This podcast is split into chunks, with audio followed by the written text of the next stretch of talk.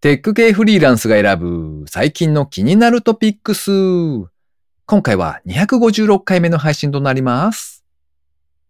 エンジニアになったばかりの時、研修で技術書を読んでいる最中に先輩が声をかけてくれて、どこまで進んだ？と私に聞いたんですよ。で、ちょうど256ページ目だったので、あ、256ページぴったりです。と思わず言うと、君もこっち側の人間になったね。ってしみじみ言われました。この番組ではフリーランスエンジニアの S とエンタメ系エンジニアのアスカが最近気になったニュースや記事をサクッと短く紹介しております。IT 関連をメインにですね、ガジェットだったり新サービスの紹介だったり、それぞれが気になったものを好き勝手にチョイスしております。今回も記事を3つ紹介していきたいと思います。ご意見ご感想などありましたら、ハッシュタグ、カタカナでテクフリーでツイートいただけたらありがたいです。では一つ目の記事ですね。アメリカ国内でスターバックスが NFT プログラムベータ版ローンチ。新しい経済のサイトで掲載されていた記事ですね。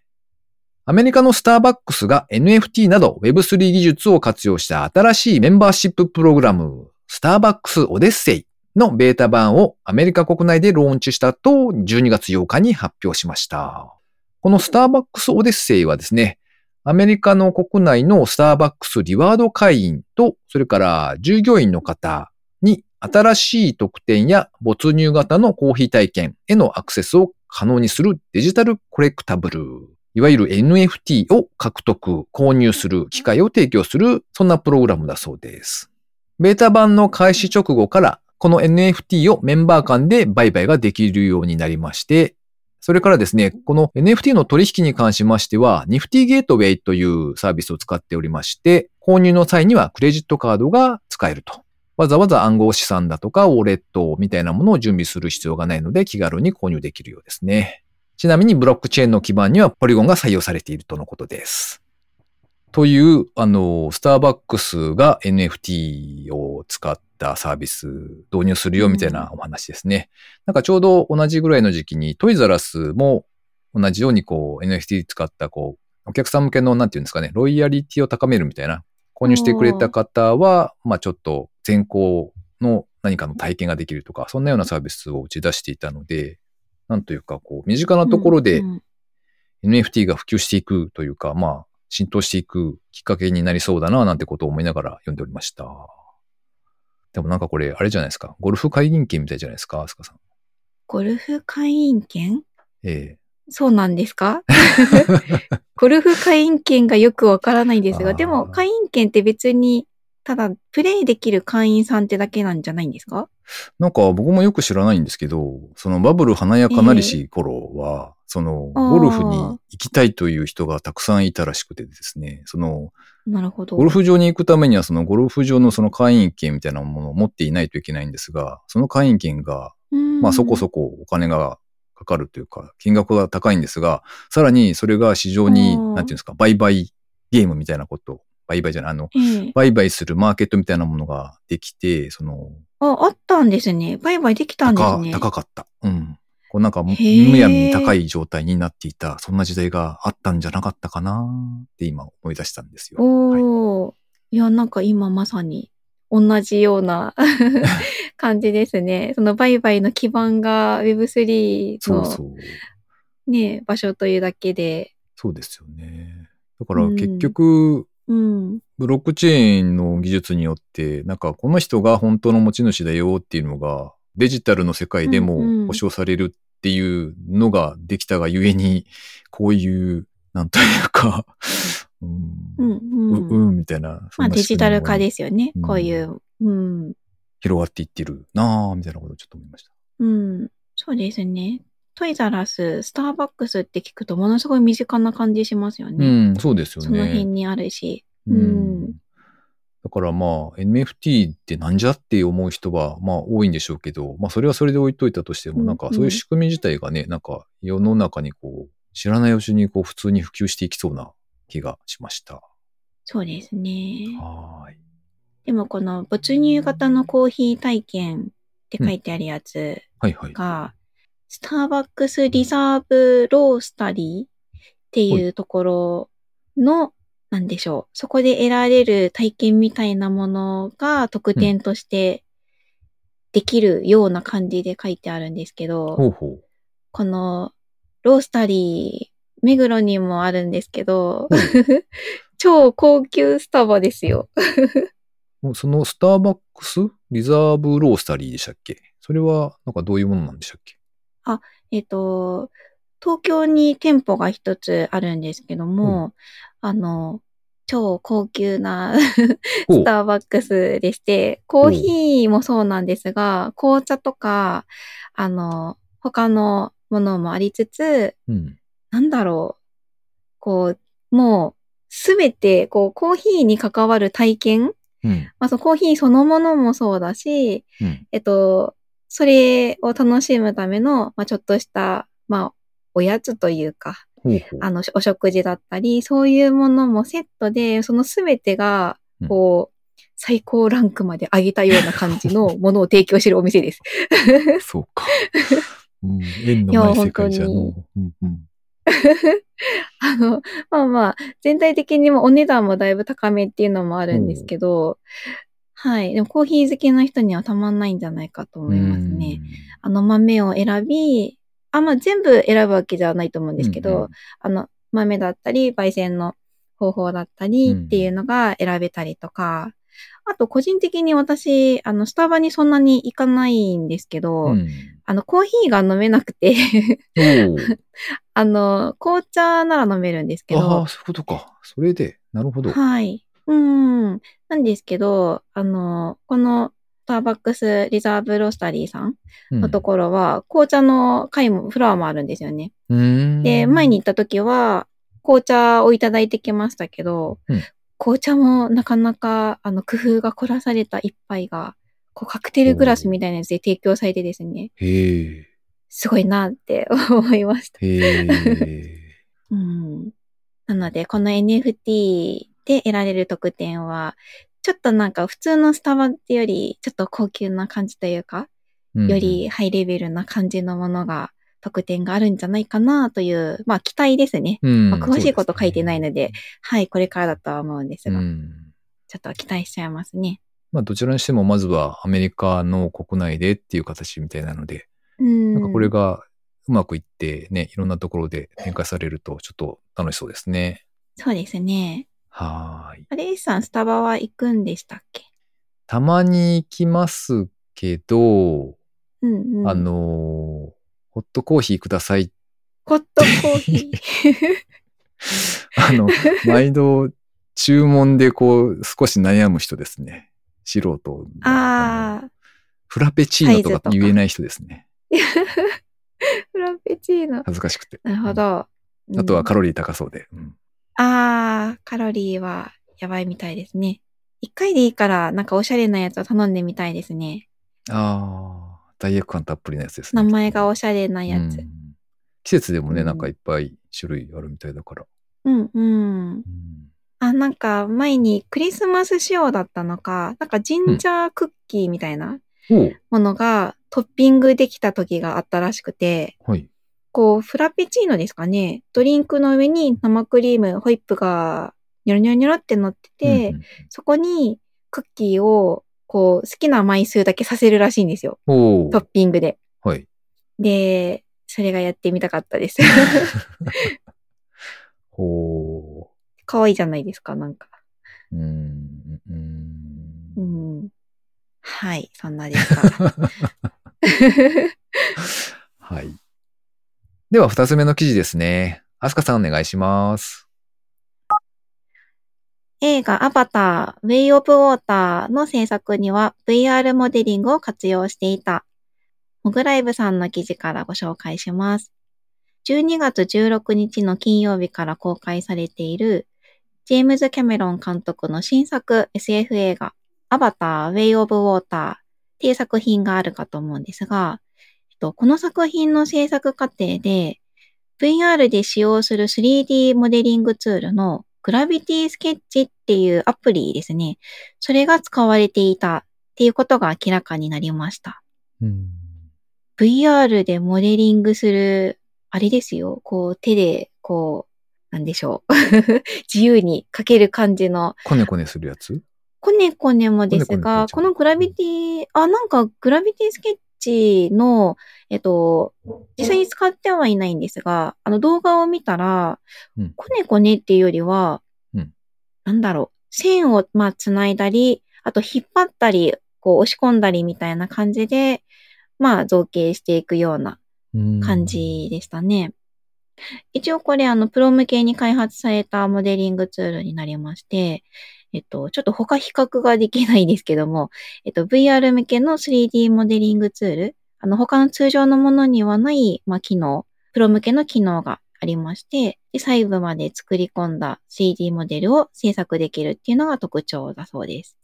映画の中では、グラビティスケッチを使って、あの、環境だったり、セットのデザイン構築に使われたとのことです。うん、うん。あの、はい、あれですよね。うんと、3D モデルっていうやつは、まあ昔から作られていたんだけれども、うんうん、それを、まあ、例えばヘッドセットを使って VR の中に入り、その中で立体物というか、うんうん、そういう物体を、あそうですね。モデリングというか、まあ、三次元空間の中でデザインできるよっていうことですよね。そうですね。しかもこのグラビティスケッチなんですけど、あの複数人で同時に作業ができるような感じで説明に書いてあったので、こうチームで一緒に作業するみたいなことがしやすいのかなと思いますちゃいたずら楽しそうっすね、それ。いたずら。一応これ、あの、スチーム版もあるそうなんですけど、あの、メタクエスト版も配信されてて、うんうん、あの、一般ユーザーは無料で、あの、ダウンロードして使うことができるそうなので、なので、はい、無料でダウンロードして、いたずら、落書きですね。これって、あれですよね。やっぱり操作とかが相当難しいというか、難しいというか、その、細々としていますよね、きっとね。うんうん。そうですね。あの、まあ、これ自体は使ったことがないんですけど、うん、他の VR のモデリングツールいくつか使ったことがありますが、あの、うん、アドビさんが出してるやつとか。うん、ですが、あ、まあ、もっと簡単なやつとかも。でも、なんだかんだやっぱり、あの、ボタンが多い。操作が多い。ね、まあ、当たり前ですけど。まあね、そうだよね。うん。なので、慣れは必要かなっていうのは思いますが、やっぱ作ったものが立体で見えるっていうのは結構特別な体験ですよね。うん。うん、なるほど。じゃあまあそういうものをこうデザインしていく、なんというかプロセスもどんどん変わっていきそうな感じですね。そうですね。こういう有名なというか、あの対策映画にも使われるんだなと思って、うん、しかもその同じツールが無料で一般の人は使えるっていうのが、ちょっとなんか嬉しいなと思ったので、ご紹介しました、ね。はい、ありがとうございます。では最後3つ目の記事ですね。事業開発をデジタルヘルス業界の事例から考える。ウェルネスに挑むテックスタートアップ7社。 FastGrow のサイトで掲載されていた記事ですね。こちらの記事はですね、えっと、医療とか介護、フィットネス、女性医療など様々な課題をテクノロジーの力で解決する、ウェルネステックという、まあそういった一大産業の分野ですね。その中で特に注目すべき事業展開を見せているテックスタートアップ7社の事例を紹介している記事ですね。7社紹介されているんですけれども、なかなか、あ、こんな企業もあるんだなと思って面白く読める記事でした。まあ、例えばあの、以前このテクリでも紹介したんですけれども、 Ubie さんですね。あの、お医者さんの先生の思考をアルゴリズム化して、AI を活用して、症状の診断をするアプリですね。もともとは先生たちが使っていたんですけれども、それをまあ一般公開というか、一般の人たちが使えるスマホアプリにして、え自分の今のなんか痛い症状とかですね、そういうのを AI のその問診によって割と早めにというか、ピンポイントでこう、これじゃないですかみたいな提案をしてくれるみたいな領域とか。あとは株式会社リハブフォージャパンという企業がありまして、まあ、こちらは介護業界ですね。だったりとか、それから箱物という会社さん。こちらはウェルネス業界の会員管理、予約、決済のシステムを提供している会社ですね。とか、そんな、まあいろいろ健康とか医療あたりの分野の企業の紹介がされておりました。うん。とても勢いのある企業の紹介ということらしいので、なかなかこの先どうなるか楽しみだなと思って見ておりました。まあ、あとはあれですね、年を取ってくると健康ネタがどうしても増えてくるので、なんかそのね、医療だとかの業界でこう、うん。どんな会社が頑張ってるのかなみたいなちょっと気にしながら見ていた感じなんですが、アスカさんはあれですか、うんうん。最近は健康ですか？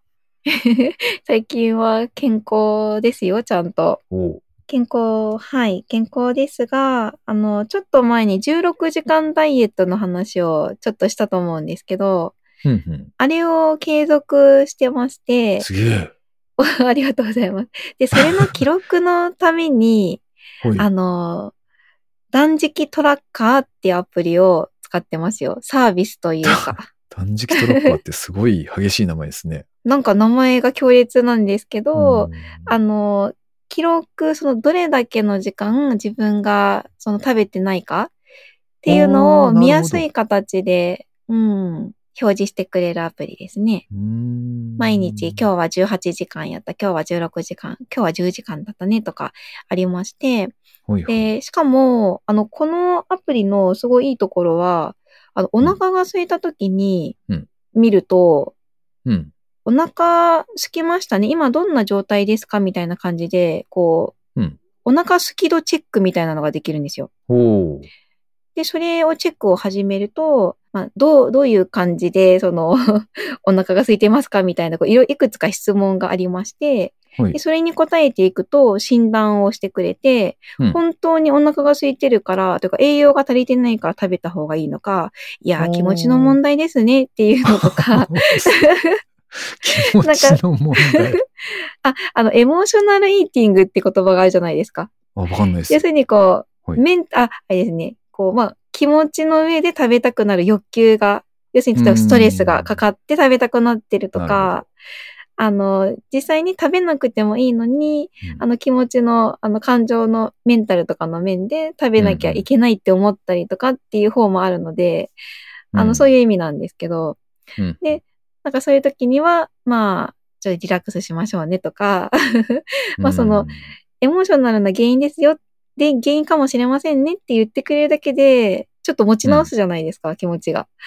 うん。うん、なるほどうね。ん。食べなくていいやって思えるわってことですね。そうですね。うん食べなくても、ね、このままいても大丈夫かなとか、うんちょっとじゃあお水でも飲もうかなとか、おうん、それでちょっと落ち着こうかなとか、休憩しようかなとか、そういうアクションが取れるので、結構おすすめですよ。あの、プチ断食をしたい方におすすめでございます。ええあれ、その16時間ダイエットはあれですか？その間って、なんか、やっぱりおやつとか食べちゃダメってことですよね。あ、そうですね。16時間ダイエットは多分やり方いろいろあると思うんですけど、うん。一応なんか前にちらっと見た動画だと、あの、ナッツは食べていいっていう 話があったりしましたが、私は全く食べてないですね。ええ水分だけ。水分だけあ、でも16時間ですよ。はい。寝てる間も含めて16時間だから大したことないですよ。ということは、うんうん。どういうサイクルになってるんですか今、アスカさんは？ああ、私はなんかあんま良くないんですけど、うん今のサイクルは、多分10時ぐらいにご飯を食べたら、うん。最後のご飯は3時ぐらい ?4 時とかくらいが多いですなるほど。4時から、まあ、はい。大体そんなもん。はい。夜過ごして、寝て、朝までが16時間ぐらいになっているということか。そうです。ね。8時間寝る人だと、16時間のうち8時間寝てたら、あと残り8時間じゃないですか。うん。なんで、8時間を2分割して4時間4時間に分けたら、寝る前4時間、起きた後4時間って分けると、なんか大したことない気がしません、うんうんうんあれ？まあ、にこれ、なんか何の苦もない感じなんですよ。慣れたら。なので、あの、続けているだけで、まあ、効果があったかって言われると、あんま変わんないかもしれ おや？なんかすごい変わりそうな。気がするけど。っていうのと、なん。かすごいストイックにやってらっしゃるのね、と思って。いやいや、全然。全然。全然そういうわけじゃない。え、でもおやつ食べたくないですか、だって食べ、食べていい時に食べてます。あ、ああ、そうかそうか。16時間の間は食べないけど、それ以外の時は食べてるってことか。そうなんなるほどねですよ。で、なんか本当は、あの、その食べる時間が減るわけじゃないですか。その、食べない時間が多いので。うん。なので、その、基本的には取り組んでいる方は、あの、うん食事の量が減るので、まあ、それで、まあ、カロリーの摂取量が減って痩せていくっていうロジックがあるらしいんですけど、あ、まあ、他にそのオートファジーが発動してとか、まあ、いろいろあると思うんですけど、まあでもうん単純に摂取量が減ってるから痩せるっていうロジックもあるんうん。だそうなんですけど、ん私はその短い間に目いっぱい食べてるんで、あんま変わんない。あの、減ってはいない。お、増えてはないですよ。増えてはないけど、減ってもないんで、あんま変わんないかな、みたいな。よっ食いしん坊 はい。あの、自制してる気持ちをだけ褒めてください、じゃうん素晴らしいと思います。わあ。ありがとうございます。はい。まあでもなんかこういう、なんかいろんなその、こう、まあダイエットじゃなくても、健康のためにこういうのがいいとか、その、まあ流行りみたいなのあるじゃないですか。はいはいなんかああいうのを、こうちょっと後押ししてくれるアプリとかサービスとか、なんかそういうの使うのが楽しいですよね。ああ、なるほどね。うん。はい。ところで、あの、S さん、1ヶ月ほど前に、なんかフィットネスしてましたよね。してません。断じてしていません。続いてますか？していほら、ません。VR で、おや？あの、あれでしょ、はい VR でなんかちょっとフィットネス系のやつをやっているよって言ってたやつでしょ、そう、はい、そうです。1ヶ月ほど経った気がしますね。どうでしょうか？多分、今現在。そんなお話は気のせいだったんですよ。おっと、そういうことにしておきましょう。最近は完全に腕立てのみとか相当にこう軽いことしかうんやってないですね。あ、でもやってるのが偉いですね。まあそうですね。それだけはちょっとなんかね、ほんのうんうん。10秒、20秒とかでも、やるのだけは止めないで おこうとは思ってるんですが、ななんかそれもちょっと。怪しい、怪しい気もしていますが、頑張ります。はい。はい。ということで、今回紹介する記事は以上となります。続きまして、番組にいただいたコメント紹介のコーナーですね。あすかさんお願いします。村ぴょんさんからいただきました。いつもありがとうございます。ありがとうございます。Windows 世代なので、それ以前のパソコンを見てみたいですね。私も学生の時に目的や計画なしの旅行、ぶらり旅をよくしていました。あれがもう一度できたらいいですね。といただきました。Windows 世代。うん。村ぴょんさん、Windows 世代だそうですが、はいそしたら S さんは何世代なんですかね？僕、どうだろう。うん。Z80 世代というのか、ほう。N88 ベーシック世代というのか。ほう？なるほど。そう。あれですね。あかっこわの、からん。うん。パソコンじゃなくて、マイコンって呼ばれてた時代ですね。ああ。私は一応 Windows 世代な気がしますね。そう思うとん。まあ、そういうことにしておきましょうか。うん、これ学生の時に旅行って、うんうんあすかさんされました？ああ、してないですね。旅行とかは。全然全く。S さんしましたか？ぶらり旅。バイクに乗ってたので、なんか、うん、ああ、そっか。すごい無謀なツーリングとかは、無謀っていうかその、なんて言うんでしょうん、う。旅行の日程的にうんうん。すごい無理があったっていうおー ツーリングをしたりとかはありましたね。え、例えばどんなですか？なんか、四国一周をしようとして、こう、延々夜中まで走り続けないと帰れないじゃん、これって 途中で気づくみたいな感じですね。途中で 若いですね。うん。うん。あとはその、旅行の最終日にうんうん。たどり着けなくて、家の方まで。で、次のうんうん日仕事なんだけれども、その日の朝の時点でようやく愛知県に入ったとか。ああ、すごいギリギリ。あの、うん、計画をちゃんと立てようねっていうことですうね。んうん。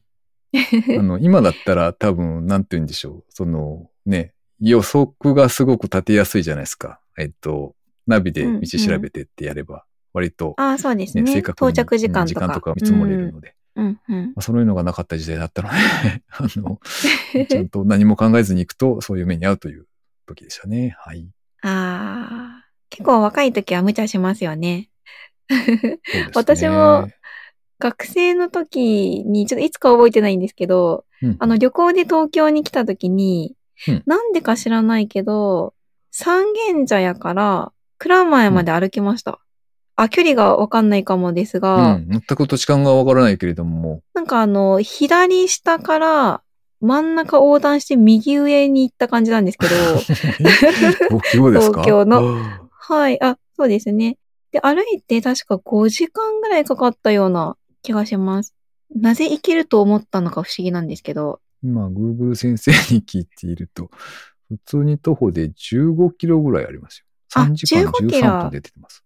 あー、はい、そんなもんですね。あの、旅行で来てたから、多分距離がわからなくて、あの、遠いとは思ってた自覚はあるんですけど、まあ、行けるだろうって思ったのを覚えてます。これは地図見た時に行けるだろうって思わない距離ですね、きっとね。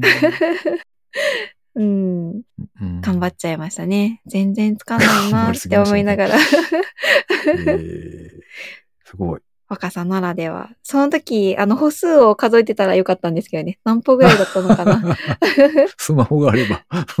ねえ、スマホがあれば。はいうん。確かにあれがもう一度できたらいいなとは思いますよね。あのなんか、1ヶ月なのか、うん。半月ぐらいとかでもいいので、なんかね、長い期間をとって、ちょっと旅行に出たいなとかは思いますよね、やっぱね。ああ、そうですね。半月あれば結構行けますよね、遠くまで。うん。うん。でも考えてみたら、リモートワークだから、それをやっても良いと言えば良いのかもしれないですよね。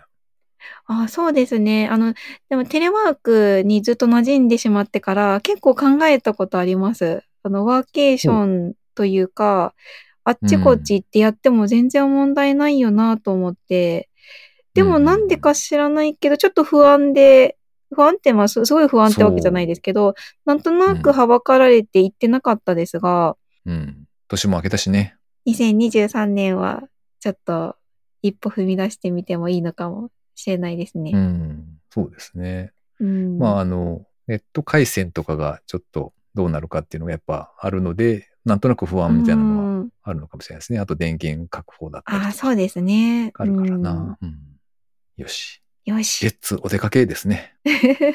はい、レッツお出かけ。ということで番組にいただいたコメント紹介のコーナーでした。リスナーの皆様、いつもありがとうございます。ありがとうございます。最後に近況報告のコーナーですね。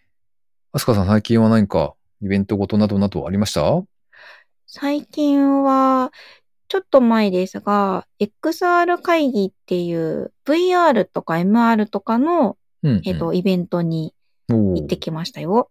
一応オンラインで、あの、講演があったりもしたんですが、あの、オフラインでも会場がありまして、はい。あの、VR 系の企業さんが、あの、自分のところのデバイスだったり、サービスが体験できるようなものを展示されてたので、それを見に行ってきました。へーめちゃめちゃ楽しかったですよ。オフラインの方に行かれたってことですか、あ、そうか。はい、オフラインの方、会場に、はい、行きました。あの、実際のデバイス、あの、最新デバイスが試したくってうんうん行ってきたんですよ。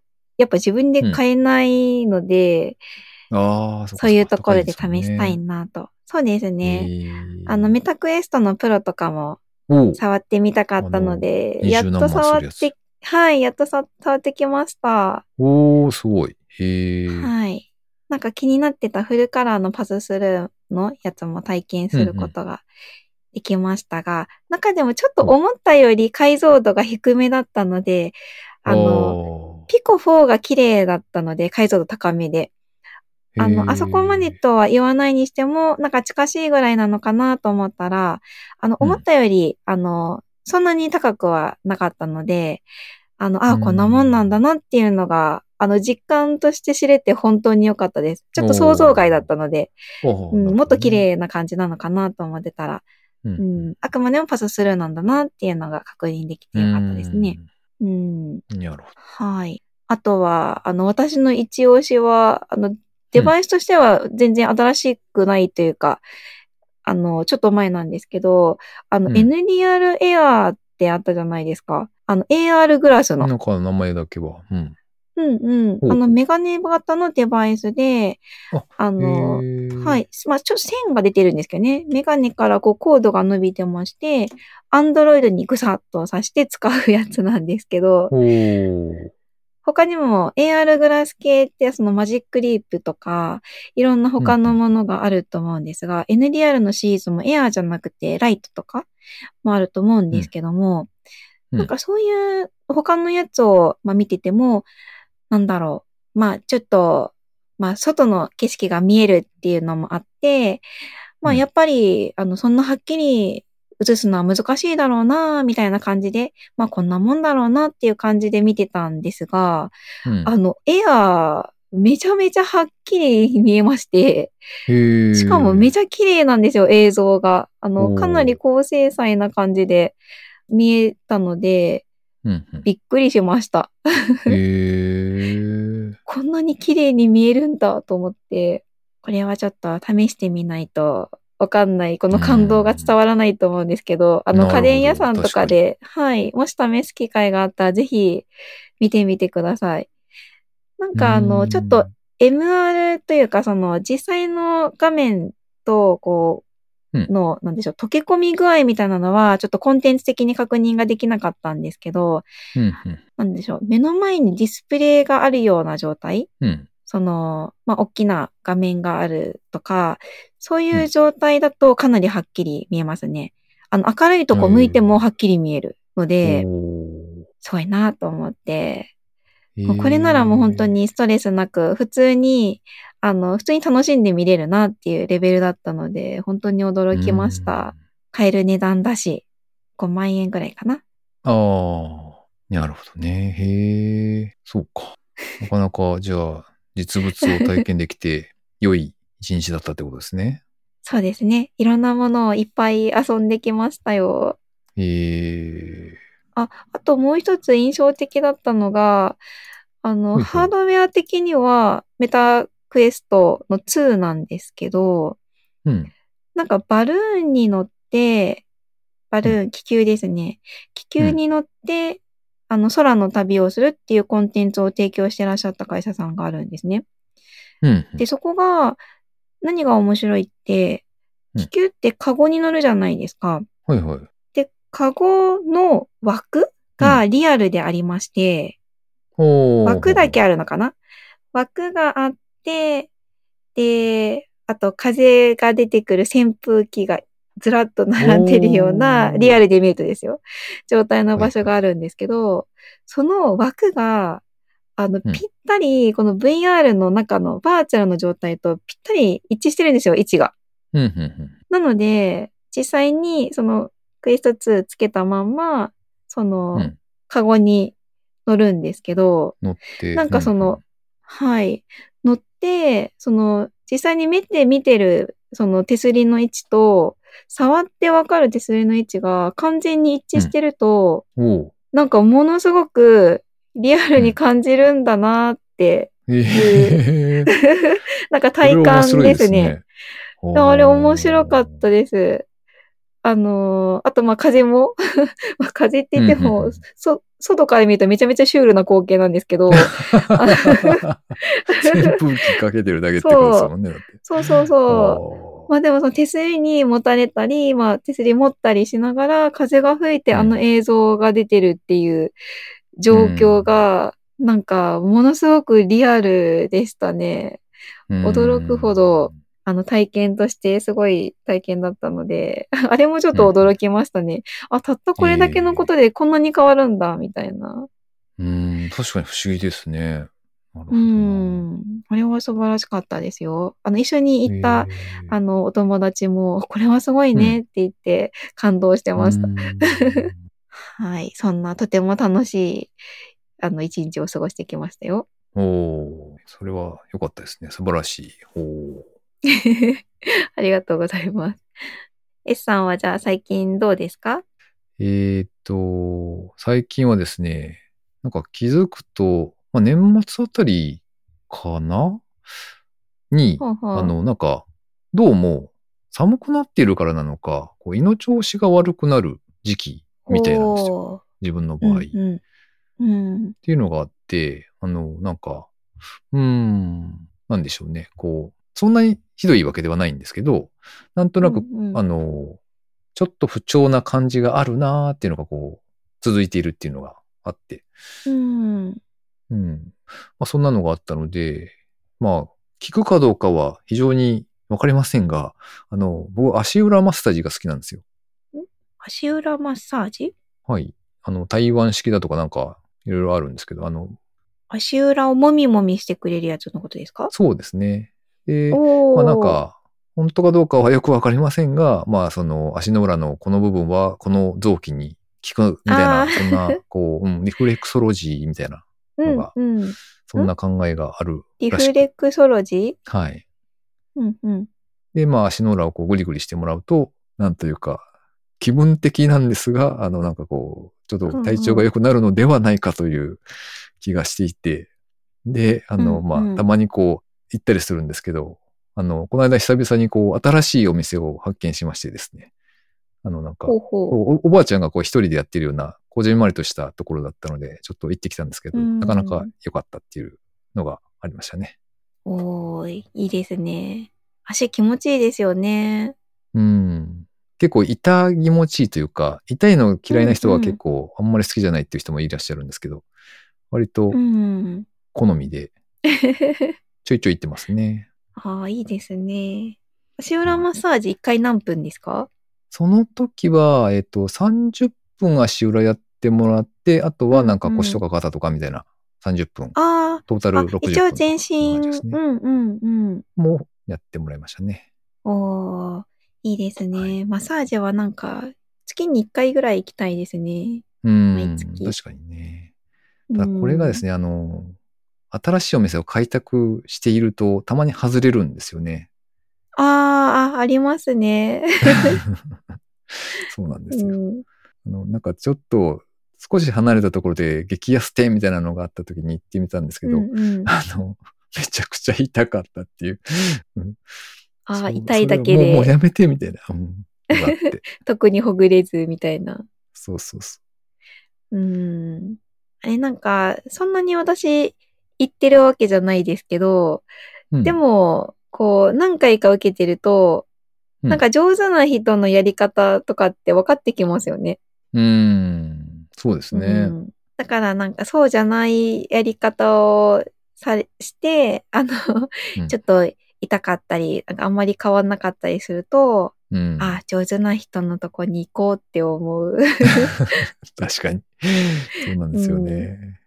うん。そう。だからみんな指名っていうのをするんだろうなっては思いつつ、うん、あの、うんたまに新しいところを見つけては行ってみるっていうチャレンジをして、うんうんたまに失敗するっていう繰り返しをしてあいます。らららら。そういえばずっと前に、あの、すごい、はい。あの、気に入ったというか、自分に合ったマッサージ師さんに当たったことがあって、おー。で、それ以来、あの、まあ、指名無料のとこだったかな、だったので、そこの人をずっと指名してたんですけど、はい。あの、独立しちゃって、多分上手だったから、あの、独立しちゃって、ちょっとお値段が上がって場所が行きにくくなったら行けなくなってしまいました。なるほど。そうですね。なんだかんだ言って、うん結構近いところじゃないと、繰り返し行けないからな。そうですね。結構場所も重要ですよね。行きやすいっていうのが。んそうそう。うんまあなんで上手な人は独立しちゃうんだなと思って。うん。なんかこの収録をしているのが2022年の終わりぐらいなんですけど、うんうん。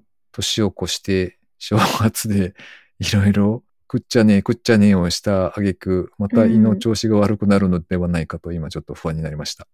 ああ、なりそう。食べ過ぎますよね、多分。そうなんですよね。気をつけなきゃかなかったりするから。うん、そう、ごちそうばっかりだと思うし、大変だ。ということで、リスナーの皆様、あすかさんも胃の調子にはお気をつけてということですね。うん、気をつけましょこの番組へのご意見ご感想などを絶賛募集中です。ツイッターにてハッシュタグ、カタカナでテクフリーをつけてつぶやいていただくか、ショーノートのリンクからですね、投稿フォームにてメッセージをお送りいただけたらありがたいです。